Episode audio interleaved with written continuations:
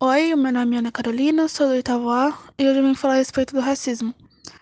Por mais que se diga que todas as pessoas são iguais, independente da cor da sua pele, o racismo continua existindo. Músicas, brincadeiras, piadas e outras formas são usadas para discriminar os negros. Até mesmo a violência se faz presente sem nenhum motivo lógico. As escolas fazem a sua parte criando disciplinas que mostram a importância que cada cultura tem para a cultura geral do país educando as crianças para que não cometam os mesmos erros dos mais velhos, pois preconceito se aprende, ninguém nasce com ele.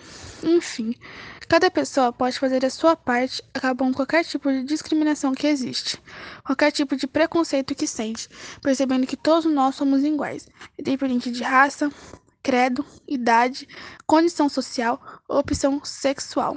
E esse é o primeiro passo para que cada um respeite o direito dos outros. O direito de um acaba com o começo do outro, e com a população conhecendo seus direitos e praticando seus deveres, ela fica mais unida.